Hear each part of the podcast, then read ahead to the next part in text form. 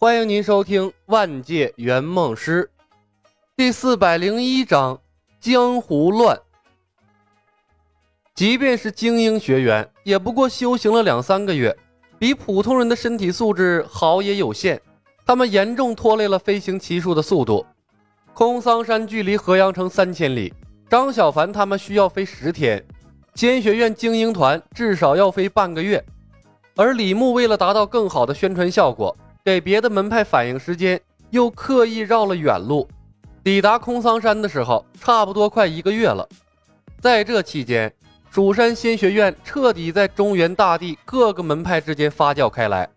伴随着蜀山仙学院传播开来的，还有十数个更劲爆的消息：空桑山滴血洞惊现黑山老人的遗产，魔教第一卷天书或将现世。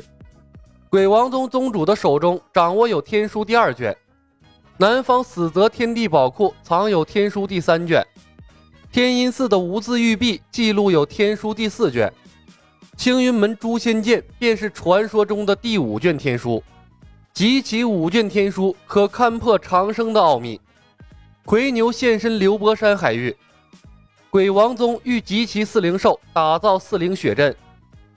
近水楼台先得月。青云门第一时间赶到河阳城，通过详细的走访调查，掌握了第一手的资料。玉清殿十多个穿着仙学院院服的年轻人瑟瑟发抖地站在殿中间，低着头，一脸的惶恐，浑身颤抖如筛糠一般。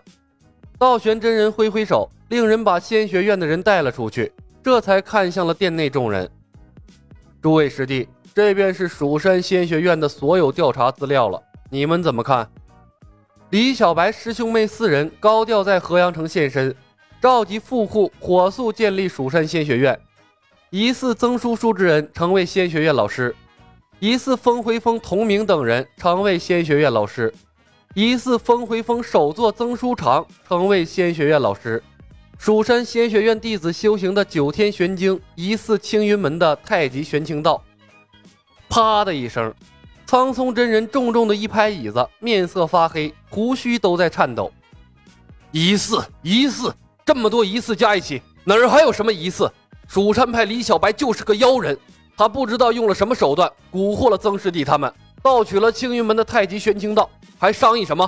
直接带人灭杀了李小白，以除后患才是。若不然，我青云门危矣。落霞峰首座天云道人看了眼苍松。杀了林小白倒是没有问题，仙学院那些学了太极玄清道的普通人怎么办？别忘了，那些人有数千之众啊！朝阳峰首座商正良道，可以把他们纳入青云门。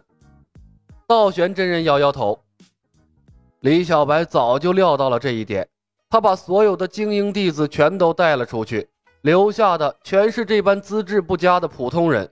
若纳入青云门，只会给青云门平添负担啊！小竹峰的水月大师冷笑了一声：“哼，李小白的经营路子可以网罗天下英才，依我看，倒不如青云门接管了蜀山仙学院，继续他原来的运作模式。普通弟子仍留在仙学院，将来选拔出精英弟子，再带入青云门。久而久之，青云门或可真正的成为天下第一大派。”再无人可与我们争锋。道玄真人眼睛一亮，师妹所言甚是。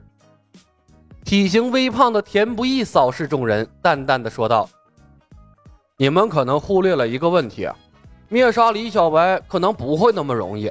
他有一次搬运数千人的身后道术，而且以一己之力拿下了风回峰几乎所有的精英弟子。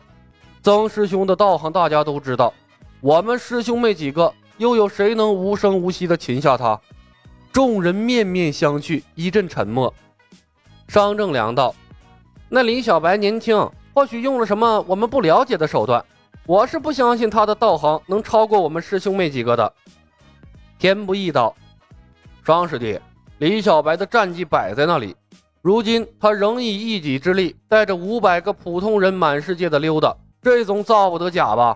我自问是没有他那般深厚的道行。天云道人冷笑道：“ 哼，天师兄，青云门堂堂天下第一大派，总不能任由一个毛头小子拿捏吧？苍松道人，天云师弟说的对，蜀山仙学院看似强大，实乃李小白虚张声势，骗得了别人，骗不了我们青云门。蜀山派能打的只有李小白一人，他能战平一个首座，还能打平我们整个青云门吗？那所谓的五百精英弟子，或许战斗中还会成为他的软肋呢。商正良，也不知曾师兄他们受了那妖人怎样的蛊惑。若能联系上曾师兄，说不定能从内部瓦解蜀山仙学院。或许曾师兄潜入仙学院只是权宜之计，也未可知啊。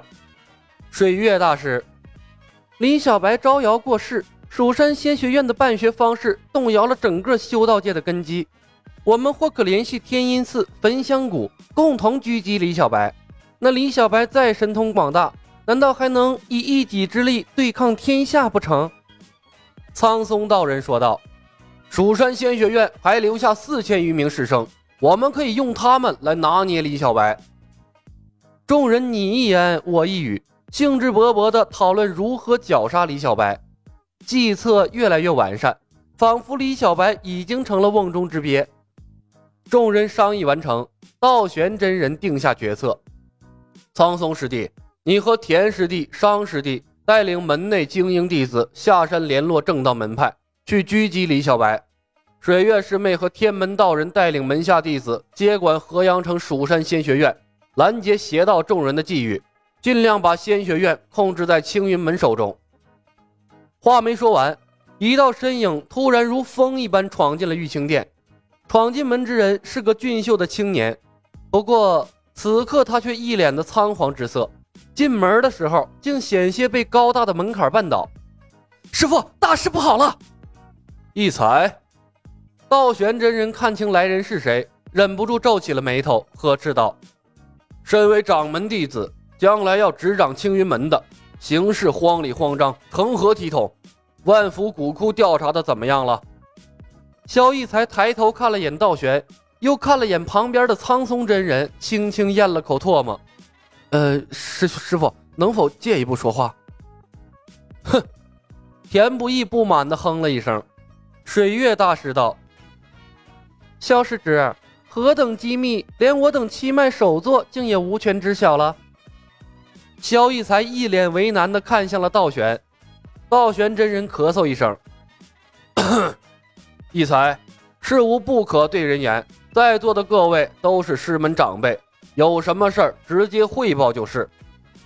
萧逸才偷偷瞥了眼苍松，硬着头皮道：“师傅，五卷天书的消息传遍了整个中原，如今外面全乱套了，若不早处理，青云门危矣呀！”说着，他把关于天书的传言一五一十的讲了出来，并着重说了诛仙剑是第五卷天书的事儿。刚说完，苍松道人已冷哼一声：“哼。”我还当所谓何事？即便他们知道诛仙剑是第五卷天书又如何？难道他们还敢上我青云门来抢夺诛仙剑？难道还敢攻占天音寺，占据无字玉璧不成？